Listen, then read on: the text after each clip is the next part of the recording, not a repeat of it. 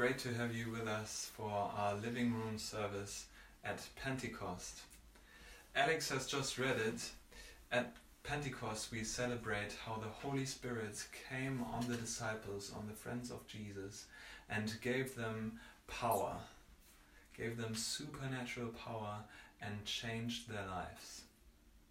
And just to put it out there right at the beginning, this is what still happens today. God is not dead, He is still changing lives, He is still empowering us, and He changes lives. Some of those people whose lives have been changed by God, you've already seen in the video um, and in the in this service, um, and you've already gotten to know a couple of them. Um, some others you will still meet in the next couple of minutes. But I am as well standing here as someone whose life has been changed by God, whose life um, has been transformed.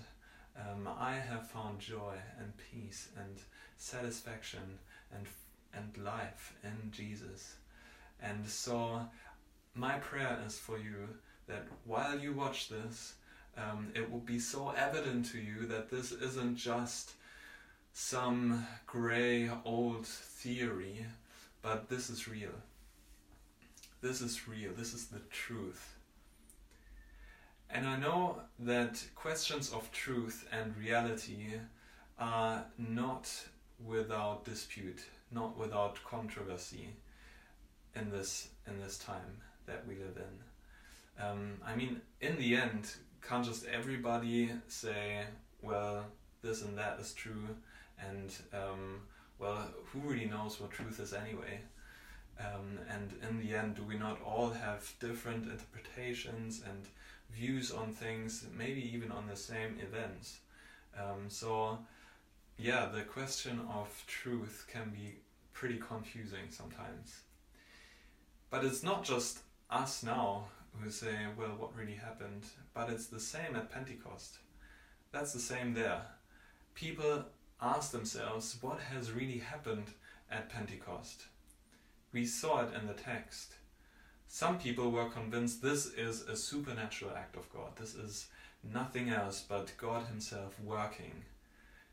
I mean, all of these people, they were there in the, they were from the region. How would they suddenly be able to speak in languages they didn't know? Greek and Arabic and whatever else language there might have been. How should that have been? So some part of the people were convinced, no, this is an act of God, this is supernatural. Some other people though said, well, supernatural, no, these guys are drunk. They are out of their heads. They are they are they are just drunk with wine. So don't say this is supernatural. This is this is just alcohol. This is what it is. So what really happened? Well, in the end, you will have to make a decision what you believe, which version version you believe what happened. But I want to invite you to join me to see how the story continues and to get to know one of the people, one of the main characters basically of the story of Pentecost, um, and to see what happened in his life and what he experienced in his life. So while the people are probably still arguing, is this is this alcohol? Is this God? What happened? Um, there is this guy called Peter. Um, we see it in the text later. Um, if you kept on reading um, the text, it says how Peter, um, full of the Holy Spirit, he gets up and says, "Listen to me. I've got something to say to you. This isn't." Uh, because we're drunk, it's nine in the morning. I mean, who is drunk at nine in the morning? Um, no, this is God. This is the Holy Spirit poured out on us, and God doing what He promised all along. And He speaks in freedom and courage about the gospel of Jesus Christ, about who Jesus is, His life and His death and His resurrection. And He does it in complete freedom um, ex- exclaiming basically who Jesus is. So that's the first blessing Peter experienced in his own life. That's what I want to talk about first. I want to just zoom in on who this guy Peter is who gets up and says, No, we're not drunk. Um, we are full of the Spirit. So, the first thing, the first blessing Peter experienced in his own life is the love of God in Jesus Christ. Peter had experienced the love of God, the forgiveness of God in his own life. He had been one of the 12 disciples, one of the 12 closest friends of Jesus, and he was particularly eager. he was particularly devoted. The one who probably usually spoke first, the one who was usually quite enthusiastic and trying things out and being all in. Yeah, it's been basically like an all or nothing type of guy. That's Peter. One example where you can see this pretty well is when Jesus, just shortly before he gets arrested, we see this in the Bible as well, how Jesus wants to um, wash the disciples' feet. And he gets to Peter, and Peter said, Lord, you want to wash my feet? No, no, this isn't happening. Um, and Jesus said, um, Unless I wash you, you have no part in me. If I don't wash you, you have no part in me. You can't belong to me if I don't wash you. And so, Peter, probably not quite understanding what Jesus means, says though, Well, Jesus, if you have to cleanse me, if you have to wash me, then don't just wash my feet, but wash my head and wash my hands, wash everything of me. So it's basically all or nothing for Peter. And you could say, wow, what a guy. That's incredible. Um, what a role model. You have to be like Peter. Well, a couple of chapters later, um, the strong, sure, devoted, courageous guy um, who could have been very proud of himself crashes and fails. He denies Jesus three times. He denies that he even knows Jesus. So in Peter's life, we can see something that is so profoundly true about all of us. None of us are able to lead a perfect, God fearing, God pleasing life out of ourselves. It's not possible. The hard you may try or not try. We all um, can't live a perfect life pleasing to God out of our own. In Romans 3:23 it says for there's no distinction there's no distinction for all have sinned and fall short of the glory of God. We all have sinned. This is true for you if you have been following Jesus for a long time, just like Peter, and you might feel the temptation sometimes to be proud of yourself and how devoted you are and how well you're doing in following Jesus. In the end, there is nothing to boast about. There is nothing about our own works that is to be, to be boasted about, but the grace of God that has been given freely to us not because we worked and because we've been so great, but because God is great. We've got all reason to boast of, of God and His love. We have all sinned. This also applies to you if you, like Peter, have been following Jesus for some time and you failed. Maybe you you haven't done something that you should have done or you did something that you shouldn't have done. Maybe you lied to someone, or um, you did something else that you know isn't right.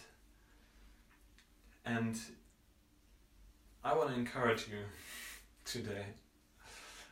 I want to say that you are in good company. We have all sinned. There is none of us who are perfect and who've got it right. So, um, yeah, there is grace for you Grace means that you can come to God without your own works and say, Look, God, I know I've sinned. Um, please forgive me. I know I don't deserve it. um, but please, please show me grace. And that's what he does. So get up from the situation where you're in, maybe whatever it is, but you can get up and come to Jesus again. This also applies to you. We have all sinned. If you are not yet following Jesus at all, Jesus says to Peter, If I do not wash you, you have no part in me. If I do not wash you, you can't belong to me. And this may sound harsh at first, but it's the gospel. It's amazing. You can be cleansed by Jesus of all your guilt because you're so loved by God the Father. And you can be cleansed by your from your guilt, from your sin, um, from a guilty conscience. You can be cleansed. You can get rid of all of it through the blood of Jesus. Not by your own works, but by coming to Jesus and wanting forgiveness, asking for forgiveness. He was nailed to the cross for your sin, for my sin. He took all of it on his shoulders and died as a sacrifice for you and for me. So that the righteousness of God, this perfect life of Jesus, would be accounted, would be put on our account. Amazing. He forgives everyone who believes in him. That's the good news. In Romans 3 23 and 30, uh, 23, Romans 3 22 and 23, it says, For there is no distinction, as I read before, for all have, all have sinned and fall short of the glory of God. But it continues, and are justified by his grace as a gift through the redemption that is in Christ Jesus. There's a couple of difficult words in it. It basically means that through Jesus we have been given grace as a free gift. And we can experience forgiveness. Peter himself experiences the forgiveness of Jesus. The last chapter of the Gospel of John um, it's a book in the Bible talks about this as well. Jesus, after his resurrection, he died. He he was rose. He he rose from the dead on the third day after he was crucified, and um, he encounters Peter. He meets Peter and forgives him, and not just that he forgives him, but he basically he he restores. That's a bit different. He doesn't just say, "Well, Peter, I know you've sinned." Um, well, I'll forgive you. But it's more than that. It's the love of Jesus who, who says, Peter, you truly have been forgiven. It's fine. And he sends him on a mission, gives him a new mission for his life. That's how Jesus forgives Peter. And we'll see what happens with that later um, in a couple of minutes when we come to the second blessing Peter experiences. But before we come to that, let's thank God for the love of of um, of Jesus. Let's thank Him for what He's done for us, this amazing grace um, that He has shown us, um, that He has made a way for us to to know God, this God of the universe, this majestic God who has been there from all of the beginning. This God is to be known by Jesus. And that's amazing. Let's thank Him for the fact that each of us can come to Jesus, find grace and forgiveness in Him, whether we've followed Jesus for a long time or not, whether um, we've been weak or strong lately. Um, may we be prideful and struggle with that. May we have our failures and struggle with them and with our sin. Let's come to Jesus and thank Him for, for this forgiveness and for the cross. He invites us all to come and receive grace. This is the good news that everyone who believes in Jesus will have eternal life and is not lost. Let's sing together. We have just seen that Peter, the man who gets up and says, No, we have not been drunk, it's not alcohol um, that we are filled with, but the, the Holy Spirit has come on us And that's what you see here that this Peter has experienced the love of God in Jesus Christ. The second blessing he experienced together, together with many others on this day was the filling of the Holy Spirit. And that's the second part that I want to talk about. Literally, the last thing that Jesus says to his friends, to his disciples, is recorded in Acts 1, verse 8. And it says there how Jesus says, But you will receive power when the Holy Spirit has come upon you, and you will be my witnesses in Jerusalem and in all Judea and Samaria and to the end of the earth. Jesus' disciples had grown up in Jewish tradition, in the Jewish faith. So the words that Jesus said here about a filling or a coming on of the Holy Spirit were not completely foreign to them at all, were not strange to them. They were quite familiar with the idea that the Holy Spirit would come on people and fill them. They would have heard the Old Testament stories, the, the heroes of the faith, they're heroes of the faith, like David and Gideon and Samson. Um, all of those heroes, um, they would have heard how and seen and be familiar with the stories um, that they that the Holy Spirit came on them and gave them power. So and they and these these old heroes of the Old Testament experienced a new life after that. But up to this point, um, this was only the coming on of the Holy Spirit and the filling of the Holy Spirit was only for certain people. Up to this point, um, it was the privilege of, of only certain few that got filled with the Spirit in such a way kings and prophets in the Old Testament. Until God promised through a prophet called Joel um, that this would change. God promised there will come a time where the um, where this will change that it will, will only be a privilege for a chosen few, but I will pour my spirit onto all flesh. That's what God promises and promised in Joel 2 uh, verse 28 to 29 it says, And it shall come to pass afterward that I will pour out my spirit on all flesh. Your sons and your daughters shall prophesy, your old men shall dream dreams, and your young men shall see visions. Even on the male and female servants in those days I will pour out my spirit.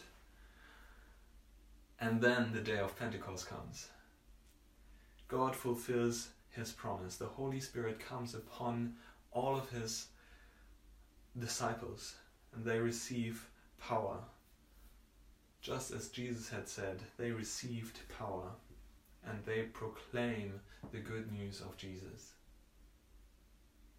Well, of course, they would proclaim the good news of Jesus. That's what they are there for. They are the disciples.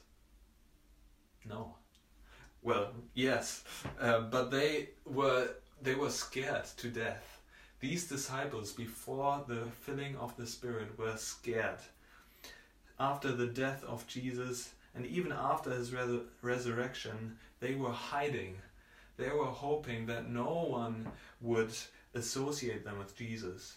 They were locking themselves away. They were hiding. They, they didn't want to see other people. And they were hoping Jesus would come back soon uh, trying and and would get them back to heaven and, and so that they could be saved. They were scared. They were absolutely intimidated. This is who they were before the Holy Spirit came on them. So the Spirit comes on them. The disciples get completely changed. That's what happened on Pentecost. Peter gets completely changed. This guy who has denied Jesus who has hiding, who was hiding with his uh, with his other friends. This guy receives power. He stands up, calms all the crowd down, and says, "Look, this is what happened. This is the gospel of Jesus." So, this is incredible. This this power that the Holy Spirit brings on his people. And the more I think about it, the more I I I read this text, I'm thinking, man, we need more of this.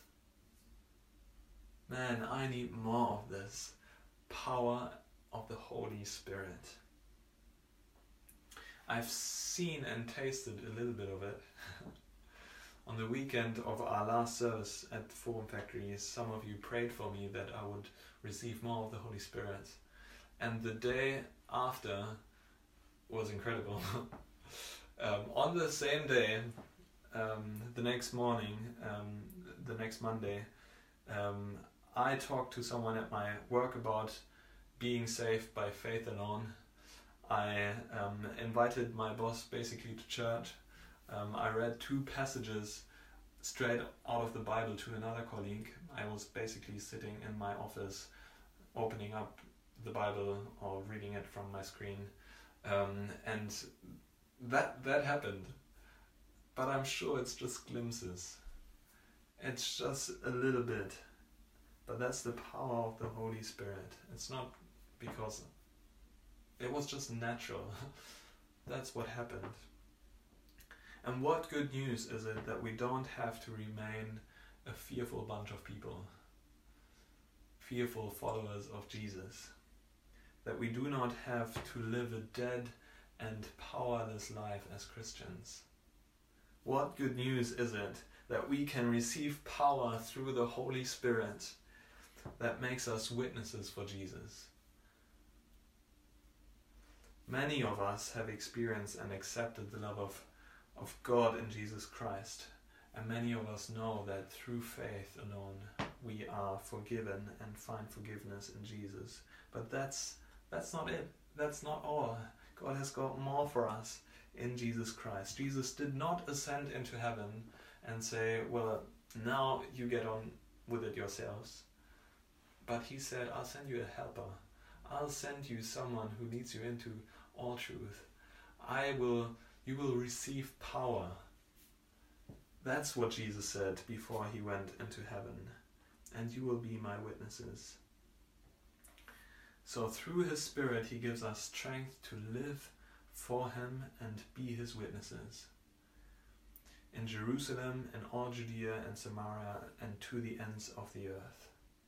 I'll say some more about it in a moment, but before we get to that, let's hear um, Corey and Kelly, who will talk a little bit from their own lives about what it means for them to have received power um, from the Holy Spirit.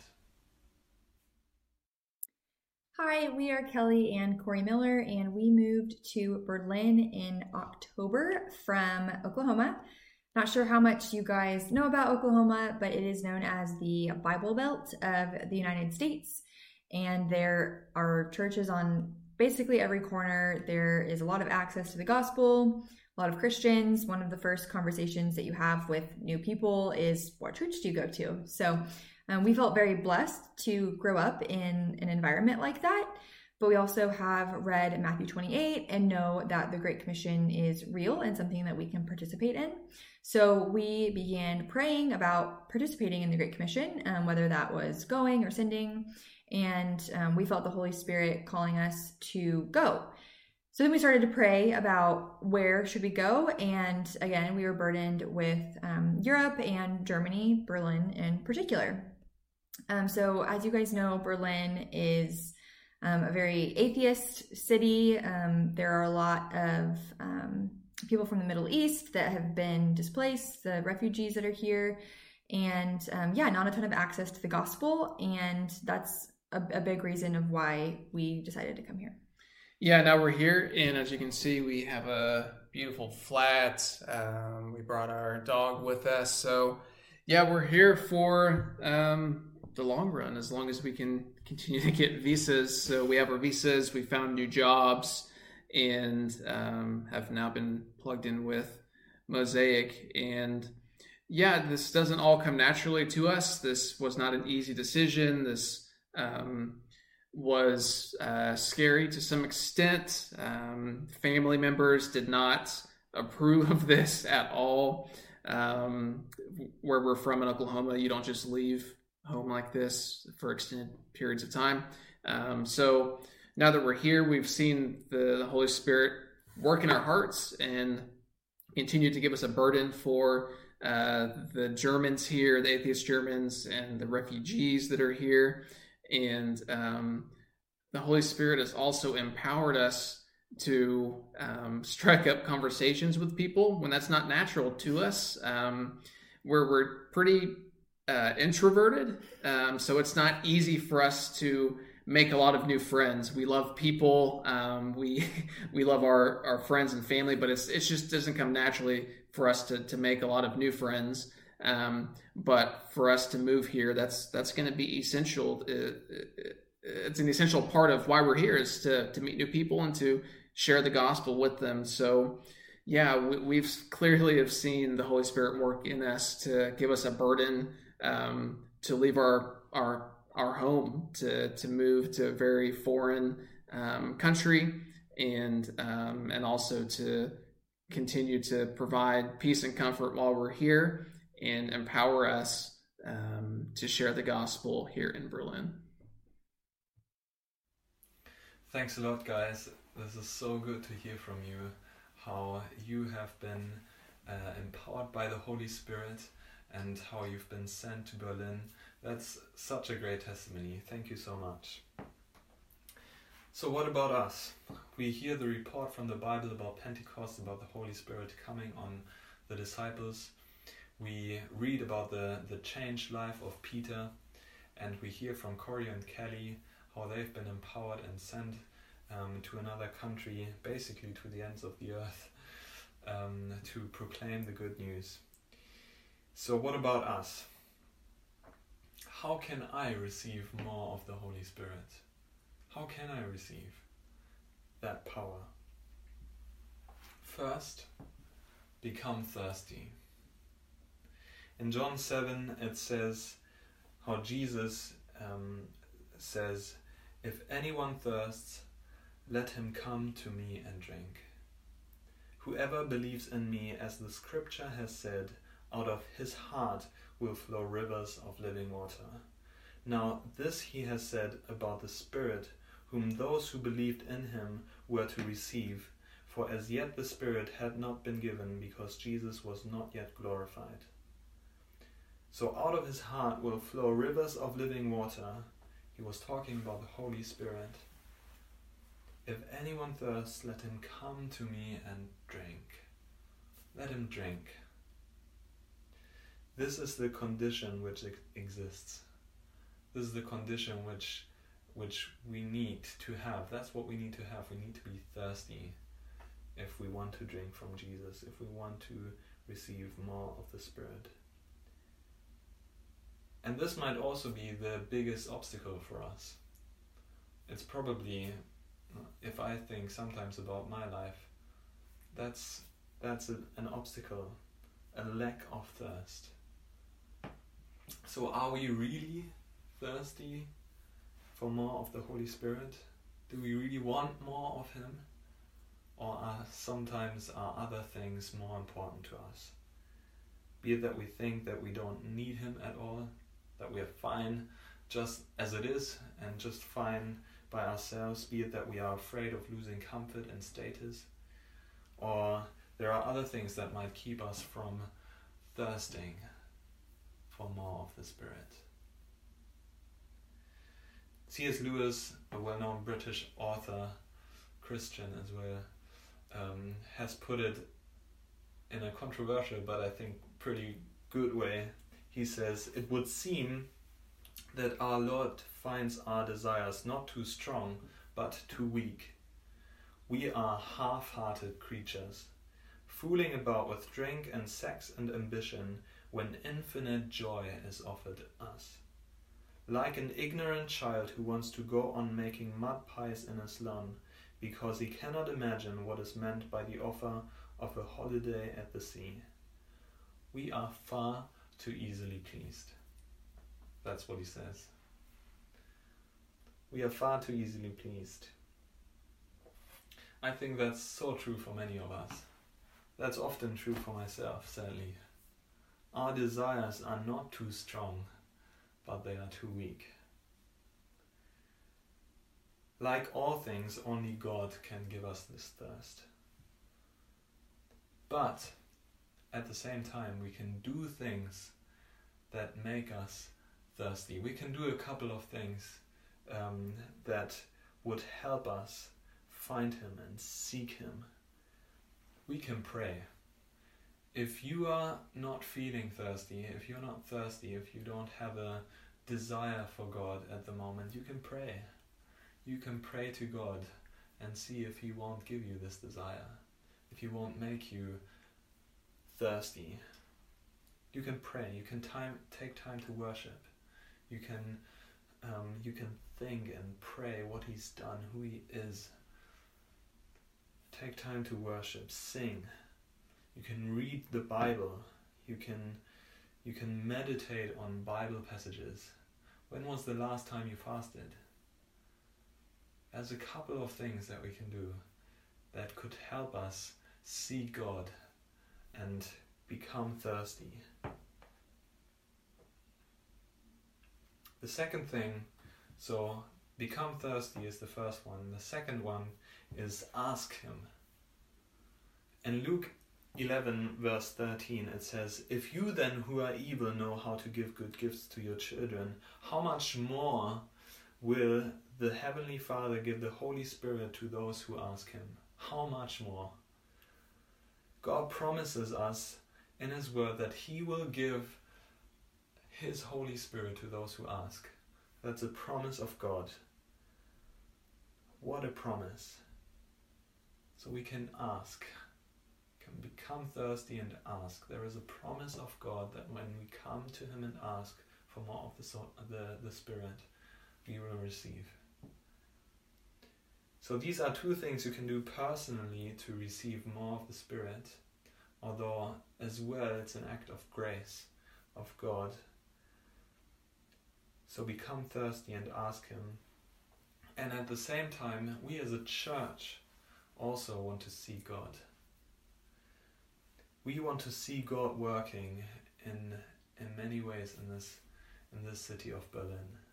Some of this um, we've seen in this video.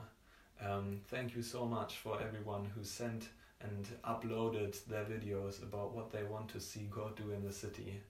This is so encouraging.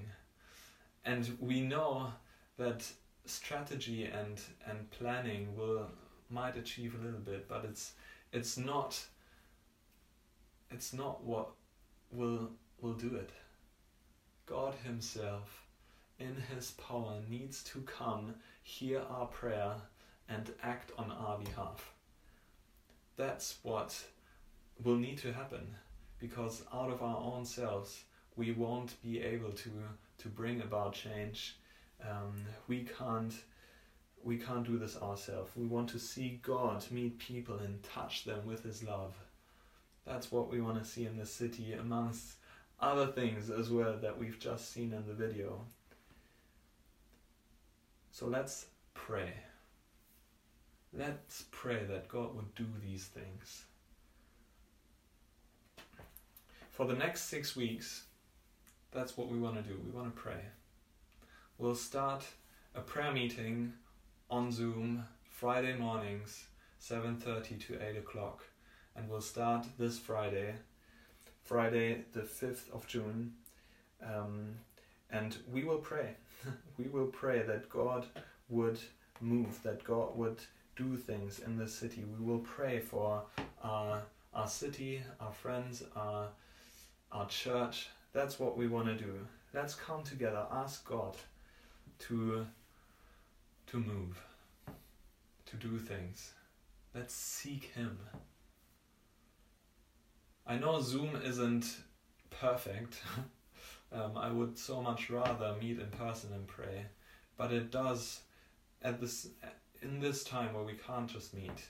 Um, it it does something um, that is good for us. We can hear each other pray. We can commit to praying together, and that's really really good. So I know it's unusually uh, unusual, but um, feel very free to come along. Um, we would love to have you with us. Um, if you haven't prayed before, that's fine. Just come and join us. Um, but if you want to pray, just come to this prayer meeting. It says in Habakkuk um, 3, verse 2 O Lord, I've heard the report of you, and your work, O Lord, do I fear. In the midst of the years, revive it. In the midst of the years, make it known. In wrath, remember mercy. Can we say this together as a church? God, come and move in our generation. Come, do your work amongst us. Move in our day. Make your works known among us. Can we do this as a church? Come, let's pray. Let's pray. And this is how we end our Habakkuk series today. Come pray with us. I'll slowly come to an end with this preach, saying that just like Peter, we can experience two things, two blessings. Can surely we can experience more blessings, but this is two blessings we've talked about. The love of God in Jesus Christ and the filling of the Holy Spirit. In the following minutes, we will do something we've not done before um, online. Um, we won't just we won't sing together um, just straight after after this, but Simon has recorded an instrumental piece for us. It's a few minutes that are really there for, for you and God, for you to interact with God. So take a moment, respond to what you've heard. You may pray, you may want to make a decision, you may be silent and listen to what God wants to say to you. Um, you might want to respond to the good news of Jesus for the first time that Jesus took all your guilt upon himself and died for you. You may have never prayed, that's okay. You will find a prayer on the slide that can help you, and you are welcome to pray um, and seek forgiveness for the first time of Jesus, from Jesus. And if you've done that, we would love to hear from you. We would love for you to fill in a contact card um, or to write us an email um, and to see what the next step could be. But yeah, we would love for you to get in touch. Maybe you would like to ask God for more thirst or to fill you with His Holy Spirit again. Just do it. I would encourage you, just please take these these next couple of minutes where there's no song, um, n- no singing. Um, just use this time. Don't just go and make another coffee or look outside of the window, um, but take this time, speak to God, listen to Him, and and seek Him. It's only a, a couple of minutes, I think five minutes or so. Um, so you can obviously keep doing that when you're at home. Um, so uh, after the service, however you want to do this, there might be as well other things you'd like to go ask God for um, and to um, that you want to ask Him for. That's completely fine. Just interact with